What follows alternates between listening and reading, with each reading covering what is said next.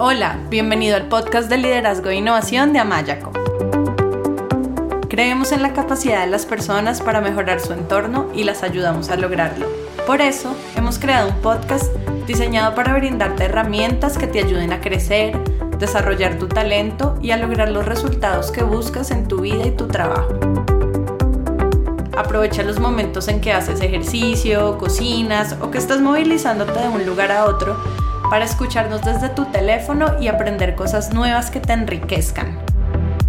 Nos encanta que nos acompañes hoy.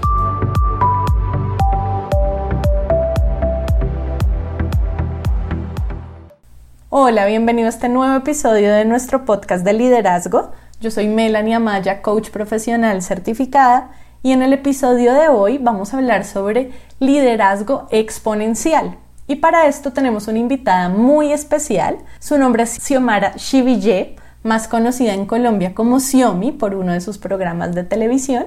Ella es conferencista, escritora, columnista, periodista y consultora internacional en bienestar integral, en heartfulness, en desarrollo del ser, empoderamiento femenino y en liderazgo exponencial, que es nuestro tema de hoy. Xiomara también es maestra de yoga, se certificó como entrenadora en salud ayurveda integrativa en California College of Ayurveda y también se certificó en nutrición vegetal y, desintoxicación en The School of Plant Nutrition y es terapeuta certificada en alimentación cruda del Instituto de Salud Natural Anne Gigmore y es embajadora internacional del movimiento Mujeres que Despiertan y de Moon Mothers y también es autora del libro Estar Bien, del cual vamos a hablar más adelante. Xiomi, qué alegría tenerte hoy con nosotros. Bienvenida a nuestro programa. Mel, qué rico también encontrarme contigo desde este espacio que es virtual, pero al final es tan cercano y que nos conecta a todos de una manera tan rica para hablar de un tema que es maravilloso y es este tema del liderazgo, que yo creo que además está tan en boga y que todo el mundo está buscando en su día a día. Ay, sí, sí, sí, me encanta a mí también como tener este espacio de conversar nuevamente y qué tal si comienzas presentándote, contándonos un poco sobre ti, que nos cuentes también cómo llegaste a este, a este camino de, de, acompañar a otros en su crecimiento. Bueno, pues mira, tengo tantas cosas que contar que me quedaría aquí horas y horas, pero voy a ser bien breve como en esta eh, pequeña biografía. Yo nací en una ciudad preciosa que es la ciudad de la eterna primavera, en Medellín, en Antioquia, Colombia. Eh, ahí, eh, digamos que empecé mis primeros pinitos en la vida como pública, porque mi padre era ingeniero textil de una compañía muy importante de textiles en Colombia y yo fui como la imagen corporativa de la ropa de esa compañía cuando tenía tres años. Así que a los tres años empecé a caminar en una pasarela, me tocaba viajar por toda Colombia eh, y digamos que ahí empezó un poco como eh, esta plataforma hacia una vida muy pública. Después me fui a vivir al Valle del Cauca, viví en un pueblo precioso que se llama Calendaria Valle y ahí eh, digamos que hice como mis primeros pinitos en el tema de labor social, fui la presidenta de un comité de acción social para los niños que vivían en este pueblo y trabajé para el bienestar familiar desde los nueve años, así que siempre tuve como una inquietud muy grande de trabajar para y por los niños y pues esa inquietud tuvo sus frutos eh, cuando me gradué del colegio, me gané un concurso que yo no estaba buscando, eh, también para hacer la imagen corporativa de una compañía muy importante de aseo personal y de shampoo y fui como la imagen de esa, de esa compañía por toda Latinoamérica durante tres años y digamos que eso transformó mi vida. Yo quería, eh, pues primero me, mm, cuando me gradué del colegio, en mis pruebas psicotécnicas me dijeron que tenía alta vocación a ser sacerdote, pero creo que la vida me puso en un sacerdocio bien distinto al de ponerme el hábito e irme al, al convento. Eh, como les cuento, pues me gané este concurso, eso fue también otra plataforma, eh, digamos, de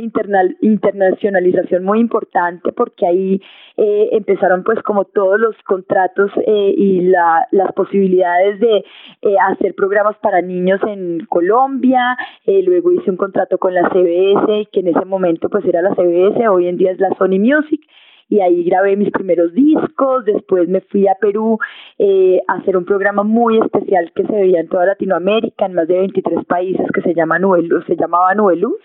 que justamente el año pasado cumplimos 25 años de eh, haber salido al aire con la emisión de ese programa que pues marcó una generación completa de niños en toda Latinoamérica. Y bueno, Mel, la verdad es que desde ahí pues se abrieron muchas puertas. Estuve en Ecuador también trabajando en Ecuavisa. Yo me gradué como periodista eh, y comunicadora social de la Javeriana, estudié dos semestres de comunicación social en los Andes, pero siempre digamos que el camino hacia el, hacia el interior fue un camino que me llamó mucho la atención. Mi padre durante mucho, mucho tiempo, a pesar de que era eh, em, historiador y filósofo, eh, se metió mucho en el mundo de la psicología, hizo gestalt, hizo biodanza, entonces desde muy chiquita tuve como acceso a esas herramientas eh, de transformación del ser humano. Eh, mi abuela hizo meditación trascendental durante muchos años y justamente en un viaje que hice con mi abuelo paterno a los Pirineos aragoneses, encontré un volante en el, en el avión entre Barcelona y Benasque que hablaba sobre una universidad donde se podía ir a estudiar la paz, llamada Brahma Kumaris. Y eso me llamó tanto la atención porque en ese momento yo estudiaba ciencias políticas en los Andes y la eh, materia que más me gustaba era guerras mundiales y yo dije, ¿cómo, ¿cómo estudiar no la guerra, sino la paz? Y me fui eh, a Oxford, donde quedaba como el retreatment de esta universidad, y ya después me fui a la India, a Mount a Rajasthan, a estudiar un poco todas estas filosofías antiguas maravillosas que nos acercaban al ser, como el Raja Yoga, como el Hatha Yoga, bueno, después como el Kundalini Yoga. Eh, y ya cuando llegué a Colombia nuevamente después de ese viaje, estudié psicología transpersonal en la Asociación Colombiana de Psicología Transpersonal Sasana en Colombia y bueno, ahí como que reivindiqué todos esos pasos maravillosos que siempre me habían llevado al trabajo con los seres humanos, a trabajar eh, poniendo como semillas de vida y de conciencia en otras personas y por eso yo al final digo que ese ha sido mi sacerdocio. Eh, mi sacerdocio es hacer ecología humana, es sembrar semillas de vida y bueno, la vida me ha dado muchas oportunidades. Eh, como hacedora he sido periodista, he sido psicoterapeuta, he sido escritora, eh, ahora pues en mi rol de mamá también, de empresaria de bienestar, he tenido una cadena de restaurantes, eh, un eh, supermercado orgánico y ecológico. Entonces la vida realmente me ha puesto en muchos escenarios, no solamente en los, de, en los escenarios de artista, sino en los escenarios de la vida en donde he podido impactar desde un lugar muy hermoso eh, el servicio y inspiración a los demás.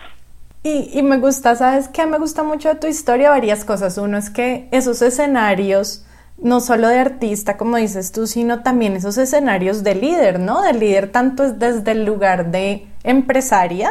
pero de líder también como esa persona que facilita el crecimiento y el aprendizaje de otros y que y que los ayuda a crecer. Entonces me parece muy bonita, mi tu historia porque es una historia que habla sobre autoliderazgo y el liderazgo precisamente empieza con el autoliderazgo para liderar a otros. Primero debo liderarme a mí mismo, no puedo dar lo que no tengo, lo que no he cultivado dentro de mí. Y es difícil ser un ejemplo de líder, que es alguien que materializa sueños, si yo no he hecho lo mismo conmigo mismo, ¿sí? Si quiero ayudar a los demás a ser la mejor versión de sí mismos y alcanzar metas, yo necesito estar conectado con lo de mejor de mí mismo alcanzando metas. Entonces, cuando, cuando digo estar conectado con lo mejor de mí mismo, pues podríamos hablar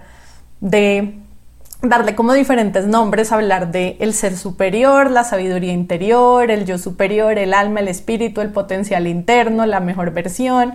de mí mismo y creo que más allá del nombre, el mensaje es como que para liderar a otros, bien sea en el contexto familiar, empresarial, social, organizacional, primero necesito liderar mi propia vida y ser como el capitán de mi propia vida y liderar mi interior. Entonces, antes de hablar del liderazgo exponencial y del liderazgo de otros, me gustaría que empieces contándole a nuestros oyentes desde tu perspectiva en lo que has trabajado con liderazgo, cómo pueden liderarse a sí mismos y convertirse en líderes de su propia vida. Pues me encanta esa introducción que haces del autoliderazgo porque al final nosotros solo podemos controlar y manejar lo que está de la piel hacia adentro. Lo que está de la piel hacia afuera pues tiene demasiadas variables y puede ser transformado y cambiado en cualquier momento, mientras que nosotros, eh, si asumimos, como dices tú, esa, ese timón del barco que es nuestra propia vida, si nosotros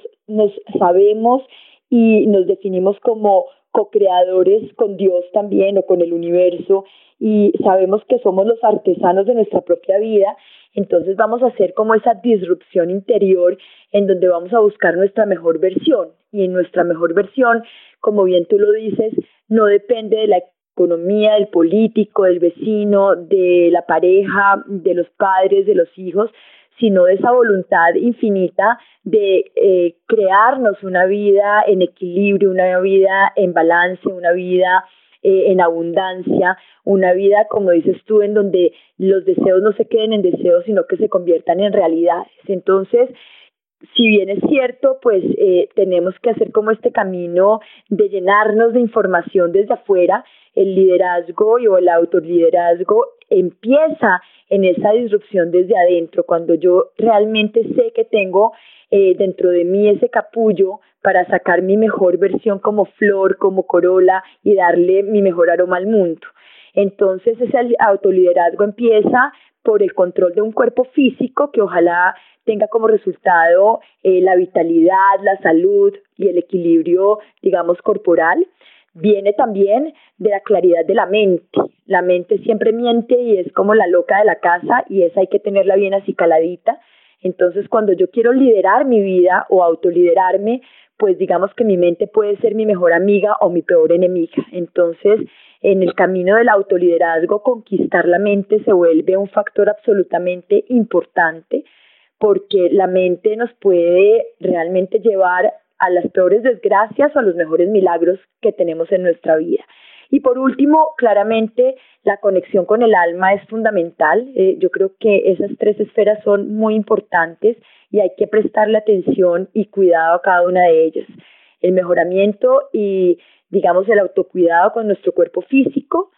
nuestro manejo mental y, por supuesto, nuestro, eh, digamos, eh, liderazgo desde el corazón también. Yo digo que a la cumbre no se llega superando a los demás, sino superándonos a nosotros mismos. Y el camino que para mí ha sido más eh, eficaz en, la, en el liderazgo de mi propia vida es ir hacia la cumbre de mi corazón. Cuando yo estaba viviendo en Perú, eh, tuve una experiencia muy especial con una guía espiritual que se llama María Elena Rivarola. Con ella hice un viaje místico de casi 17 días. Y digamos que la gran conclusión que yo saqué o el gran aprendizaje de ese viaje, cuando estaba en la isla de Taquil, en el lago Titicaca, que ese es el lago maravilloso rodeado de nevados entre Bolivia y Perú, eh, era que el viaje más importante no era irse al África, a Australia, a Egipto, como esos sueños que tenemos todos de conquistar el mundo, sino que el viaje más importante era emprender un camino hacia adentro y llegar a la cumbre de mi corazón. Llevo más de 25 años tratando de llegar y esto creo que es más, más dispendioso que llegar a la Concagua, que llegar al Kilimanjaro, que llegar al propio Everest. Pero al final cada uno de nosotros tenemos nuestra propia montaña interna y nuestra altitud que tenemos que superar y que tenemos que lograr llegar a esa cima. Entonces no, es, no son los 8.800 metros que tiene el Everest, sino que es la profundidad interna de nuestro ser. Y yo creo que ese es el viaje más importante como líder si quiero realmente tener una vida eh, exponencialmente abundante, eh, satisfactoria, que me conecte con las cuatro cosas que para mí son indispensables, con tener buena salud, con tener contento y alegría en el alma, con tener, con tener abundancia y por supuesto con la capacidad de inspirar y servir a los demás. Ay, me encanta todo lo que dices y, y, varias cosas, entonces quiero como retomar algunas. Una vez estoy muy alineada con, con esa importancia de cultivar y cuidar como las diferentes dimensiones de nuestro ser, nuestra dimensión mental, porque como tú muy bien lo dices, nuestra mente puede ser nuestra mejor amiga o nuestra peor enemiga y, y es bien importante como aprender a, a, a relacionarnos con nuestra mente y con nuestros pensamientos de una manera que sea útil, que nos empodere, que nos ayude eh, y también ese cuidado de, del cuerpo, de las emociones, del espíritu, del corazón, de esa dimensión espiritual. Entonces me encanta que hables de ese, de ese cuidado y de ese desarrollo que es importante en el liderazgo y que es un desarrollo integral de mis diferentes partes y dimensiones. Y me encanta también que hables de, de cómo el camino del líder debe ser ese camino hacia su propio corazón, como ese camino tan lindo de 25 años que tú has hecho a tu corazón. Y eso me hizo recordar un libro que me gusta mucho, que es un libro de Carlos Castañeda que se llama Las enseñanzas de Don Juan. Y yo me sé unos pedazos de ese libro de memoria porque me gustan mucho, y hay una parte del libro que dice algo así, espero no estarme equivocando, pero dice algo así como, ningún camino lleva a ninguna parte, pero uno tiene corazón y el otro no. Uno hace gozoso el viaje mientras lo sigas, eres uno con ese camino. Y el otro camino te hará maldecir tu vida. Un camino te hace fuerte y el otro camino te debilita. Y, y, ahí él dice algo así como, para mí existe solamente el viajar por caminos con corazón por cualquier camino que pueda tener corazón. Por ahí viajo y el único desafío que vale la pena es atravesarlo, atravesar ese camino con corazón. Bueno, algo así es lo que dice Carlos Castañeda en su libro de las enseñanzas de Don Juan y me gusta mucho porque el camino con corazón es como el camino con propósito y todo líder inspirador a su vez es inspirado por un fuerte sentido de propósito. El propósito de vida tiene que ver con descubrir cuál es nuestra misión en el mundo, aquello que disfrutamos hacer y que también para lo cual somos buenos y donde generamos un impacto positivo en nuestra vida y en la vida de los demás, donde dejamos una huella en nuestro entorno. Entonces, por eso creo que el liderazgo también comienza con esa con ese propósito, con esa visión inspiradora del futuro, soñando en grande y que el propósito precisamente es la razón por la cual queremos llegar a esos destinos, lo que le da como significado el viaje de la vida. Entonces me gustaría que nos cuentes un poco más sobre eso de lo que tú hablas de cómo el camino del líder es el camino hacia su propio corazón y relacionarlo también con algo de lo cual yo te he escuchado hablar en otros contextos y es del arte sagrado de vivir.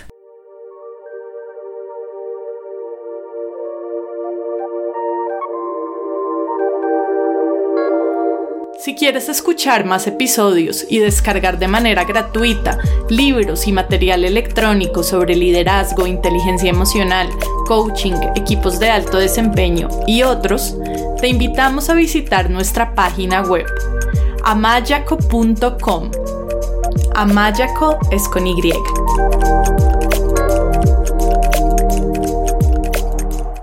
pues voy a hacer un compendio un poquito porque esta pregunta mm, me apasiona. Claramente, para mí también Carlos Castañeda ha sido mi gran maestro y ese texto para mí fue fundamental. Ahí entendí que uno no puede recorrer caminos que no le generen alegría, gozo, contento, en donde no haya chispa, como digo yo, en el ojo, de donde no te brille el ojo, eh, ahí tienes que recalcular la ruta porque desafortunadamente no nos han enseñado que los sueños se pueden recalcular y a veces nos metemos en, eh, digamos, en unas metas que o son inalcanzables o nos vuelven muy desgraciados, muy tristes y muy desafortunados en nuestro devenir del futuro. Entonces yo creo que sí, los caminos nos deben llevar a esa ruta interna del corazón. ¿Cómo sé yo si estoy viviendo una vida con corazón, una ruta con corazón? Porque tengo alegría, porque tengo eh, dinamismo, porque tengo vitalidad, porque tengo inspiración para servir a los demás, porque lo que puedo co-crear en mi interior lo puedo manifestar. Es decir, si tú lo puedes soñar es porque lo puedes manifestar. Cuando tu vida se apaga y no hay sueños, es como que el fuego de la vida queda eh, en cenizas y entonces es muy difícil moverse hacia, hacia ese propósito superior. Y tú hablas de una, de una palabra que a mí me gusta mucho y es como el tema de tener un propósito, un G, un norte. Eh, la energía sigue al pensamiento, entonces nosotros tenemos que ser muy claros con nuestros pensamientos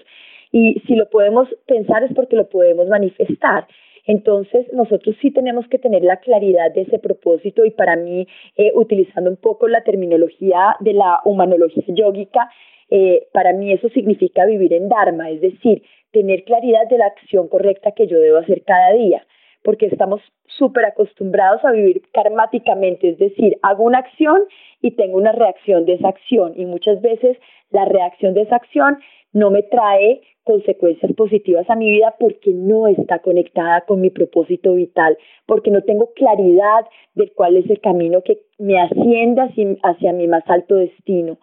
Entonces a veces nos perdemos un poco en vivir la vida de otros, los sueños de otros, entonces vivimos los sueños del papá, de la mamá, de la, de la profesora del colegio, de lo que me dijo la vecina, de la sociedad, de la cultura,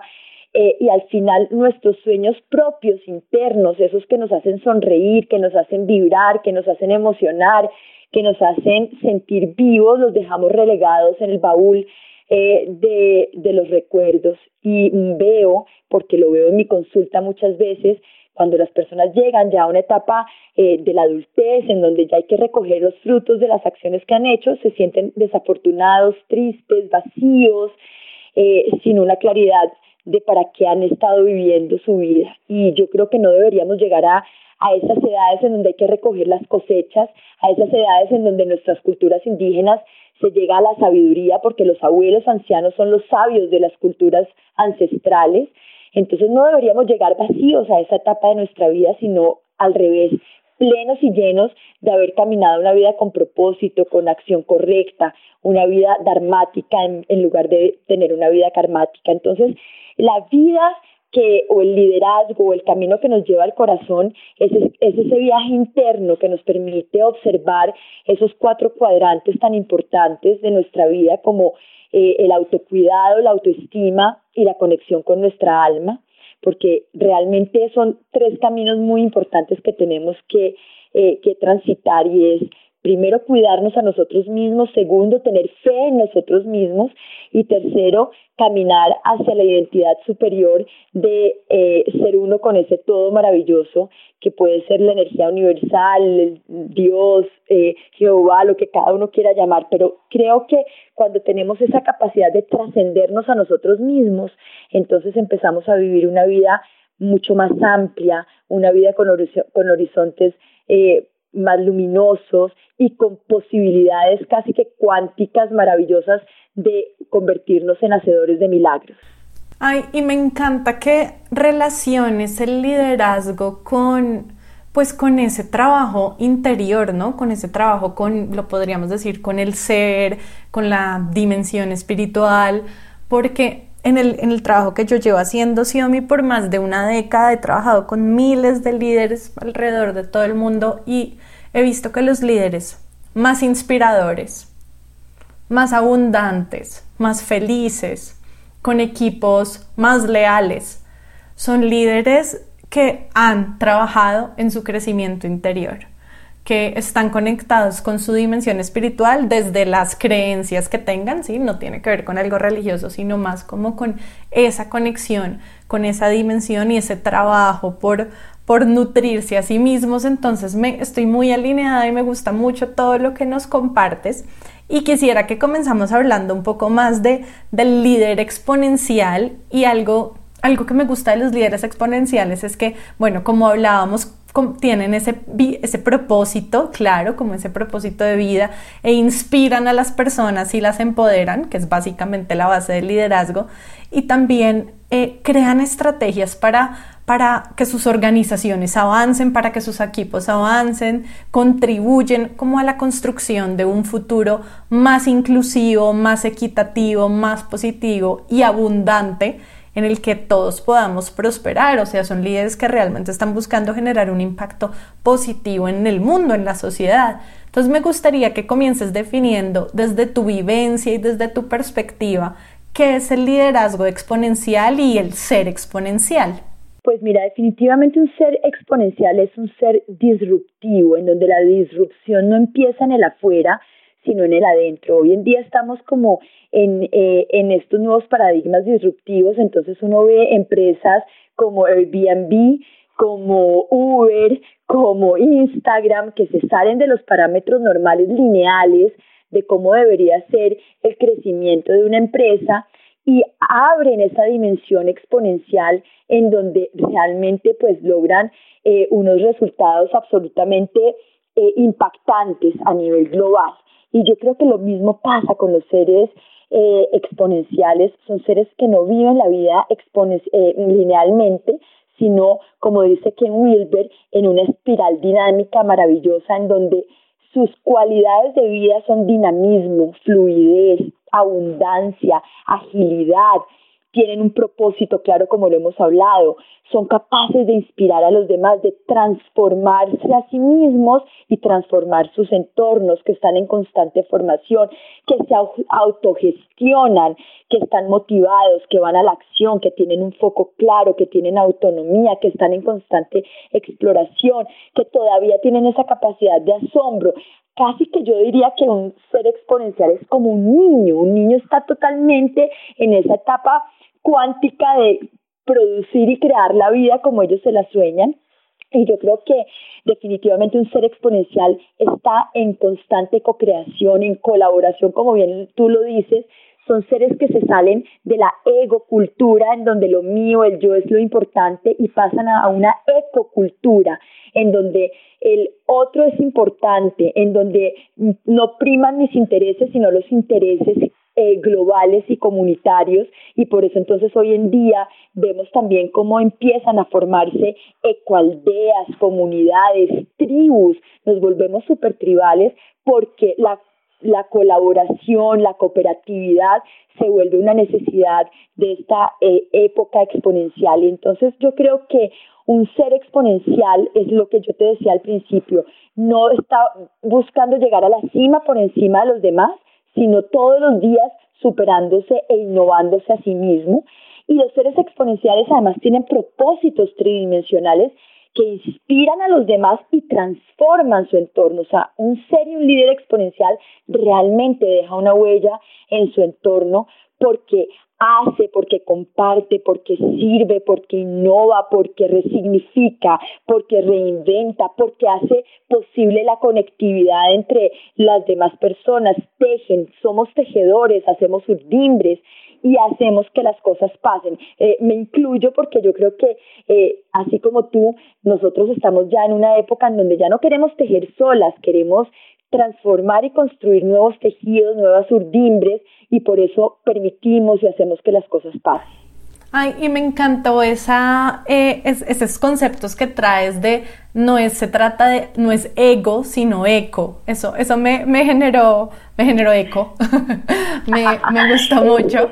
Esta nueva humana y es pasar de una egocultura a una ecocultura. Sí, que es una cultura como muy desde la colaboración, desde como dices tú, construyamos juntos y, eso me, encanta que hables de eso, Xiaomi, porque los líderes necesitan entender que no se trata de ellos, o sea, un líder es un servidor, un líder es un facilitador, un líder es alguien que ayuda a los demás a crecer y creo que eso es parte como del cambio que se está viendo en el liderazgo, que el liderazgo del siglo pasado ya no sirve en este siglo y ya necesitamos cambiar ese chip, esos paradigmas, esos modelos mentales y creo que la mentalidad también es importante en el liderazgo exponencial, en esa capacidad de desafiar los modelos mentales, como dices tú, de ser disruptivo desde adentro y eso quiere decir desafiar mis propias creencias, el status quo, mis paradigmas, los paradigmas de mi equipo, de la organización, de la sociedad y cuestionar todos esos supuestos que me pueden estar limitando y ponerlos a prueba para, para innovar, para alcanzar metas. Y eso es algo que me gusta mucho del enfoque del líder exponencial porque está muy alineado con el coaching y con el enfoque del líder coach que desafía las creencias limitantes propias y de su equipo para ampliar su perspectiva y adoptar una mentalidad que sea expansiva, que podría decirse exponencial y que sea útil y que empodere y que permita generar y explorar nuevas alternativas y experimentar con nuevas estrategias, que es lo que han hecho estas compañías que tú mencionas como Uber, eh, como mencionaste Instagram también, precisamente es experimentar con nuevas alternativas y al igual que, que el líder coach, el líder exponencial necesita ser resiliente y estar abierto tomar riesgos, a ver los intentos fallidos, no como errores ni fracasos, sino como aprendizajes necesarios en el camino de avanzar hacia la meta y además de mantener esta mentalidad de crecimiento o esta mente abierta eh, también para, para buscar como un aprendizaje continuo y resolver los problemas de forma creativa. Y es que no se puede vivir de manera exponencial si siempre mantenemos el mismo patrón y no hacemos el cambio. Yo creo que eh, el líder exponencial tiene que pensar de manera diferente, tiene que tener una capacidad de actuar de manera diferente, tiene que abrir espacios para pensar, porque si no abrimos espacios en esa mente que a veces está tan demente y que está tan copada de tanta información, pues entonces no se va a dar esa creatividad, ese poder de transformación, ese poder eh, disruptivo de cambiar eh, nuestros entornos y de hacer las cosas distintas. Yo creo que el éxito eh, exponencial de un liderazgo conectado como con esta capacidad de ecocultura tiene que ver con elevar la máxima potencia de nuestro nivel de éxito. A veces nosotros vamos por la vida viviendo como a medias, como, eh, eh como en, en la mitad de nuestra, de nuestra batería y no, no, no exploramos esa capacidad de dar lo mejor de nosotros mismos, de llegar realmente a nuestro máximo potencial. Y yo creo que un líder eh, que está haciendo disrupción, un líder que quiere realmente eh, ser exponencial, tiene que explorarse dentro de sí mismo en su máximo potencial.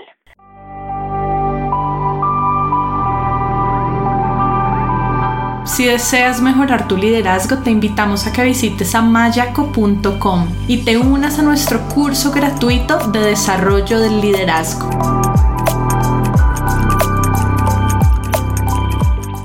Y para que ese líder logre eso, logre ser disruptivo, explorarse dentro de su máximo potencial,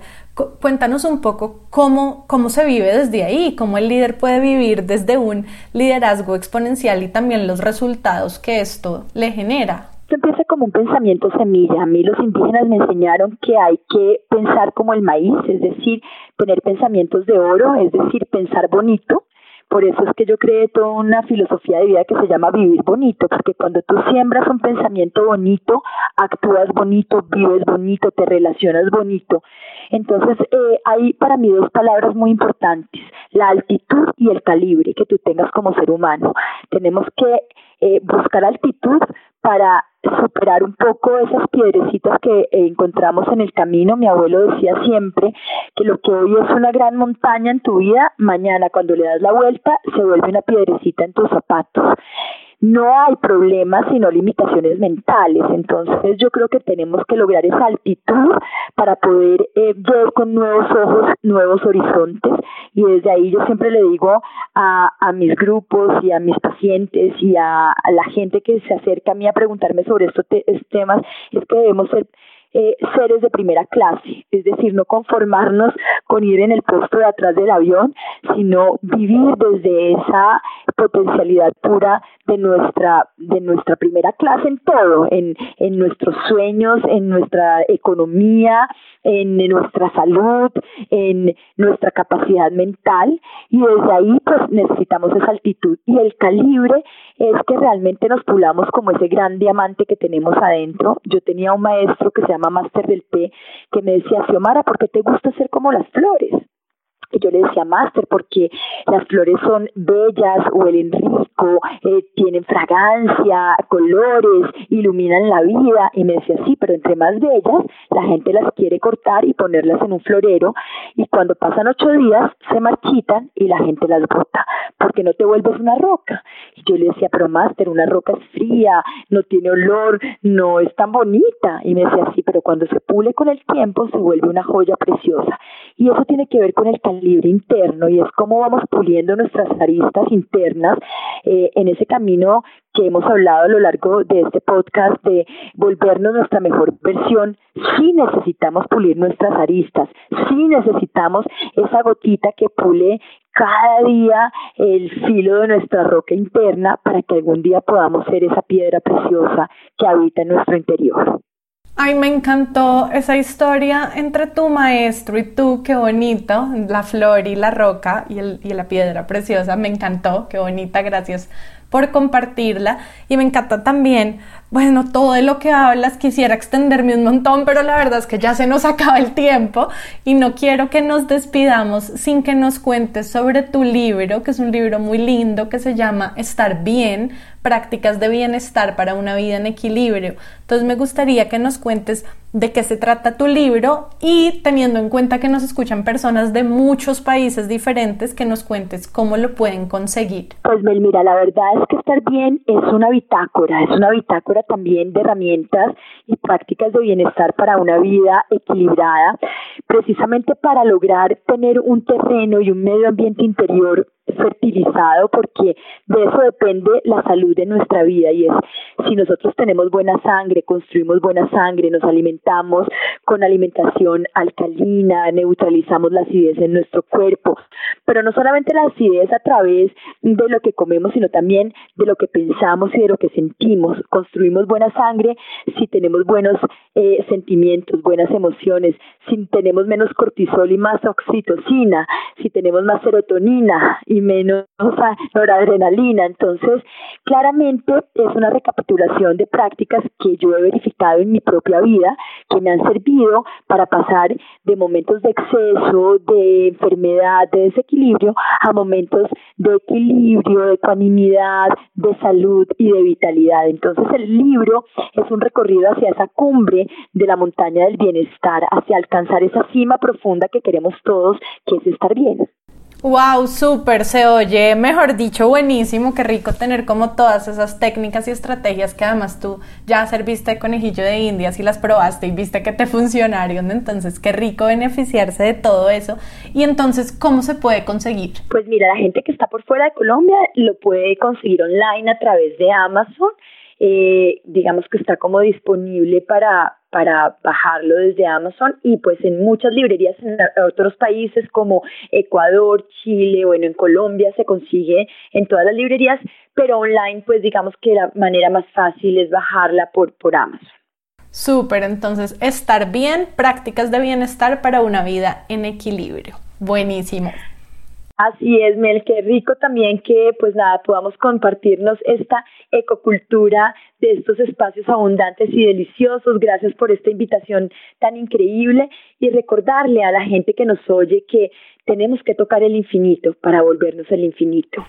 Ay, qué linda. Bueno, y ya para terminar, terminar, ¿qué consejo quisieras darle a nuestros oyentes para que se conviertan en líderes exponenciales? Pues como te lo decía al principio, un líder exponencial empieza en su disrupción interna, en esa capacidad de crear nuevos paradigmas internos. Y eso solo lo logramos si alineamos, si nos alineamos con nuestra brújula más importante que es la del alma, si caminamos hacia la cumbre más importante que es la de nuestro corazón, con la dirección interna le podemos pedir al mundo lo que necesitamos, con confianza y con éxito completo. ¿Sabes por qué? Porque nosotros merecemos ser felices, merecemos ser exitosos, merecemos vivir en gracia, merecemos todo aquello que necesitamos para vivir una vida vital, gozosa, abundante, llena de inspiración para ayudarnos a nosotros mismos, pero sobre todo para ayudar a los demás.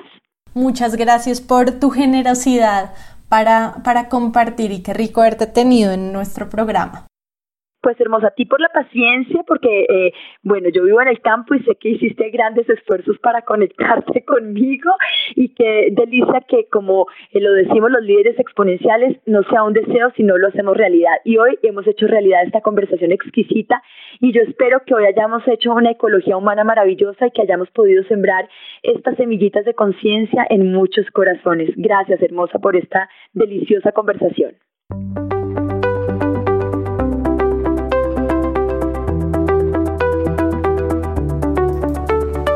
Gracias por acompañarnos en el episodio de hoy. Esperamos que te haya gustado. Si quieres que más personas se beneficien con este podcast, te agradecemos que lo compartas con otros y que dejes una reseña de 1 a 5 estrellas en la plataforma desde la cual lo estás escuchando. Si quieres seguir aprendiendo, te invitamos a escuchar nuestro podcast, a leer nuestros artículos y a inscribirte a nuestro newsletter en el blog de Amayaco amayaco.com slash blog. Tu opinión es muy importante para nosotros. Cuéntanos qué te ha gustado y qué quieres escuchar dejando tus comentarios en el blog de Amayaco. Y si tienes preguntas o quieres hablar con nosotros, escríbenos a hola.mayaco.com o vía Twitter arroba co-al piso amaya. Esperamos escuches nuestros próximos episodios. Chao y hasta la próxima.